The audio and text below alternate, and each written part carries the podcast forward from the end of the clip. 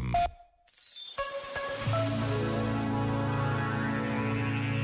Francisco e Jacinta eram duas crianças iguais a tantas outras que viviam no Portugal rural do início do século XX. Andavam com os rebanhos pelos campos de Fátima, por ali brincavam e comiam o pouco que tinham. Sabemos que viram três vezes um anjo e seis vezes Nossa Senhora. Sabemos que lhes foi pedido para rezarem de um modo particular pela paz no mundo e até hoje as suas vidas, tal como a da prima Lúcia, atraem ao Santuário de Fátima milhões de pessoas vindas de todo o A Igreja celebra hoje a memória de Francisco, Jacinta e Lúcia e basta esta breve pausa para pedirmos a paz.